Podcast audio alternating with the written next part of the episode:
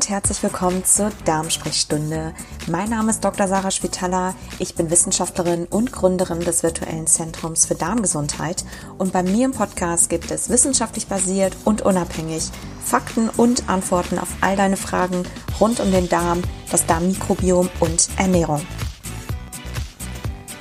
In der heutigen Folge geht es um den Zusammenhang zwischen Demenz oder dem Demenzrisiko und Darmbakterien bzw. dem Darmmikrobiom. Da habe ich eine neue Studie mitgebracht, eine interessante Untersuchung, äh, die ich gerne hier vorstellen möchte. Und äh, genau, bevor wir da jetzt reingehen, gerne ähm, aber auch für alle weiteren Neuigkeiten, Inspirationen zu Artikeln, Videos oder auch Neuigkeiten für Webinare, Fortbildung, Online-Kurse, Bücher und Neuigkeiten von mir gerne in meinem Newsletter anmelden. Ähm, den habe ich sowohl für Betroffene und Patienten als auch für Therapeuten und Mitarbeiter des Gesundheitswesens. Einfach mal auf meiner Homepage schauen unter www.drschwitala.com. Der Link ist auch in den Show Notes. Und äh, ansonsten natürlich auch gerne auf meiner Facebook-Seite vorbeischauen, auf YouTube ähm, ebenfalls Link in den Show Notes und Instagram habe ich natürlich auch unter @drschwitala. Dort gibt es regelmäßig Rezepte und andere Inspirationen. Also auch gerne dort vorbeischauen und abonnieren. Und jetzt gehen wir in die Episode. Ich wünsche ganz viel Spaß damit. So, endlich gibt es mal wieder eine Solo-Podcast-Folge oder eine Exklusiv-Podcast-Folge, könnte man eigentlich mehr sagen. Ähm, heute habe ich mich auf jeden Fall mit dem Thema Mikrobiom und neurodegenerativen Erkrankungen ein bisschen auseinandergesetzt. Und dazu wollte ich ganz gerne eine Studie zeigen. Und zwar speziell mit dem Thema Demenz. Welche Rolle gibt es eigentlich zwischen dem Mikrobiom und Demenz oder neurodegenerativen Erkrankungen, auch wie Alzheimer? Ich gehe jetzt hier nicht ganz genau auf Alzheimer ein, ähm, sondern es geht hier jetzt wirklich um, um das Thema Demenz. Und man weiß oder zumindest seit einigen Jahren hat man zumindest anhand von ähm, präklinischen Mausanalysen im Labor herausgefunden, dass möglicherweise Bakterien des Darmmikrobioms und Demenz miteinander in Verbindung stehen.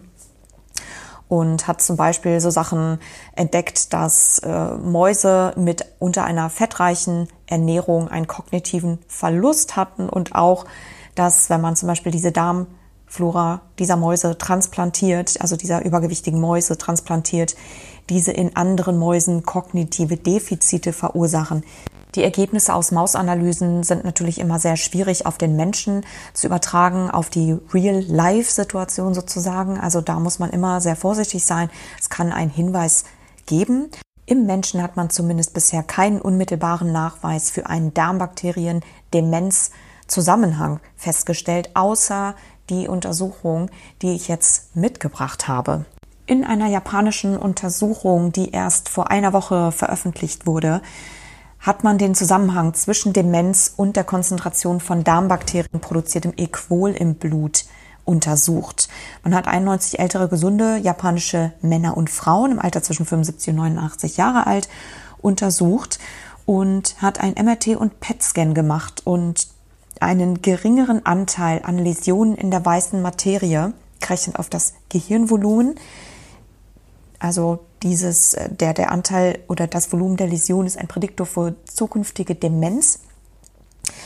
Ähm, festgestellt, je höher die Equolkonzentration im Blut der Probanden war, und zwar zum Zeitpunkt sowohl der MRT-Aufnahmen, der Gehirnaufnahmen, wo also eben auch schon Läsionen bestanden, obwohl die Probanden noch gesund waren, aber auch schon neun Jahre vorher. Ja, also man hat den Verlauf hier auch untersucht und hat daraus eben geschlussfolgert, dass die, das Volumen der Gehirnläsionen in der weißen Materie signifikant invers korreliert mit der Konzentration an Equol im Blut. Je mehr Equol, desto weniger Läsionsvolumen und zwar bis zu 50 Prozent weniger. So, was ist Equol? Equol ist ein ähm, Metabolit, ein Stoffwechselprodukt der Darmbakterien und zwar aus Soja-Isoflavonen und zwar nach regelmäßigem Konsum von Sojaprodukten. Equol hat in anderen Studien, auch in randomisierten, kontrollierten Studien, schon eine reduzierte Hautalterung gezeigt, erhöhte Arterienelastizität und weniger postmenopausale Symptome in Frauen. Epidemiologische Studien aus Japan zeigen auch, dass ein erhöhter Sojakonsum mit einem geringeren Demenzrisiko einhergeht. Interessanterweise, wenn man diese Studien in den USA durchführt, gibt es eine, die WISH-Studie, eine randomisierte, kontrollierte Studie auch an Frauen, die ähm, den Sojakonsum und das Demenzrisiko allerdings nicht miteinander in Verbindung bringen konnten. Da gab es also keine Korrelation. Und jetzt ist natürlich die Frage, wie kann das sein, dass die Japaner in epidemiologischen Studien und anderen Untersuchungen, wie dieser jetzt, der ganz aktuellen hier, hier einen Zusammenhang sehen zwischen dem Sojakonsum und dem Demenzrisiko, das aber in den USA an dieser US-Studie eben nicht gezeigt werden konnte. Was sind die Gründe dafür? 70 Prozent der, Bakter 70 äh, Prozent der Japaner haben eine Darmflora, die Equol produziert und entsprechende erhöhte Konzentrationen auch im Blut, während das man, man Equol und auch eine entsprechende Darmflora, die das produzieren kann, nur bei 20 bis 30 Prozent der Amerikaner in dieser Studie, beziehungsweise allgemein in westlichen Ländern, wie auch in der EU, ähm, feststellen kann. Das kann man zurückführen darauf, dass natürlich in Japan eine isoflavonhaltige ähm, Ernährung beziehungsweise so erhöhter Sojakonsum oder ein täglicher Bestandteil einfach der Ernährung ist. Damit einhergehend auch Unterschiede in der Darmflora-Zusammensetzung, im Darmflora-Stoffwechsel, ähm, bedingt natürlich durch kulturelle Unterschiede, kulturelle ähm, Ernährungsunterschiede. Interessanterweise, wenn man sich aber die amerikanische Studie dann nochmal anguckt und da eine Subgruppenanalyse macht und sich da die ähm, Probanden anschaut, dann bestätigt eigentlich auch die amerikanische Studie, die japanischen Untersuchungen, nämlich, dass die Probanden mit der höchsten Equolkonzentration im Blut auch signifikant bessere kognitive Funktionen hatten als die, die kein Equol im Blut hatten oder wenig Equol im Blut hatten. Ja, also man kann hier durchaus innerhalb dieser Studie nochmal stratifizieren. Was ist jetzt das Fazit? Das Fazit könnte also sein, Equol produziert vom Darmmikrobiom aus Soja könnte neuroprotektiv wirken und das Demenzrisiko verringern, beziehungsweise das Risiko, Läsionen zu entwickeln und die Größe der Läsionen zu 50 Prozent verringern. Jetzt muss man natürlich noch einen kleinen Disclaimer einbauen. Es ist in der Studie kein genauer Mechanismus untersucht worden des unmittelbaren Effekts von Equol auf das menschliche Gehirn.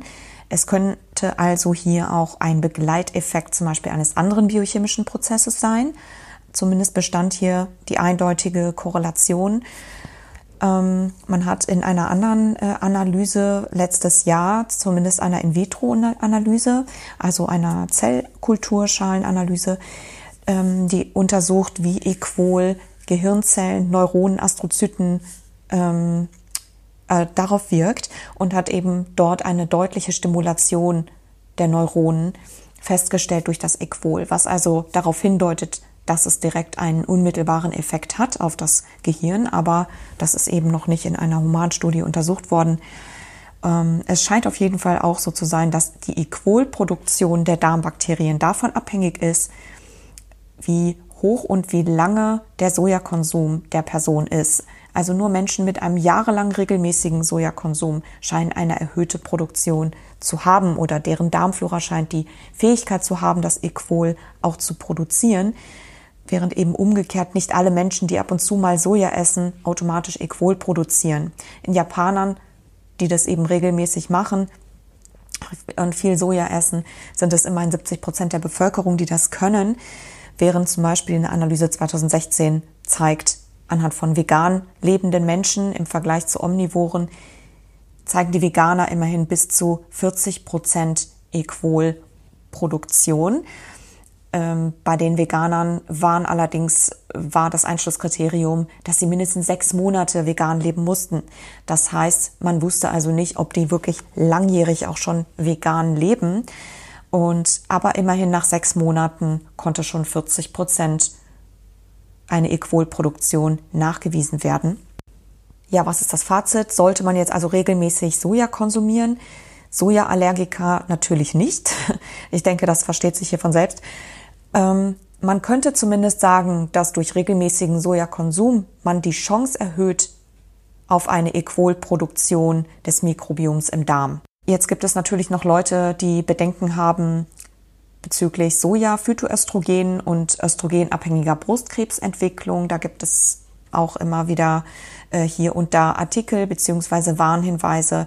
Das ist allerdings unbegründet, wie die Studienlage zeigt, weil Soja-Phytoöstrogene tatsächlich das Darmkrebs- und das Brustkrebsrisiko signifikant senken können.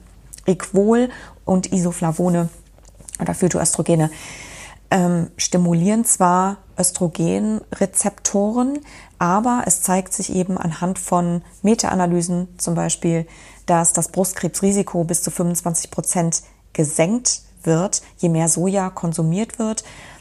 Sogar bei Brustkrebspatienten kann das Rezidivrisiko bis zu 30 Prozent geringer sein und auch die Mortalität, je mehr Soja konsumiert wird. Und eine andere Studie zeigt auch, eine, eine große Studie ähm, aus äh, China zeigt, dass zu über 30 Prozent immerhin auch das Darmkrebsrisiko reduziert ist, je höher der Sojakonsum ausfällt. Wer also kein Sojaallergiker ist, könnte es zumindest mal ausprobieren, regelmäßig Soja in seine Ernährung mit einzubauen. Wer es mag, wer es verträgt. Und ähm, natürlich wie immer gerne, je vollwertiger, desto besser. Und ja, ich hoffe, die Podcast-Folge war interessant für dich. Ich freue mich auf jeden Fall sehr, wenn du meinen Newsletter abonnierst. Wie, wie gesagt, schau einfach mal auf meiner Website vorbei, www.drschwetala.com.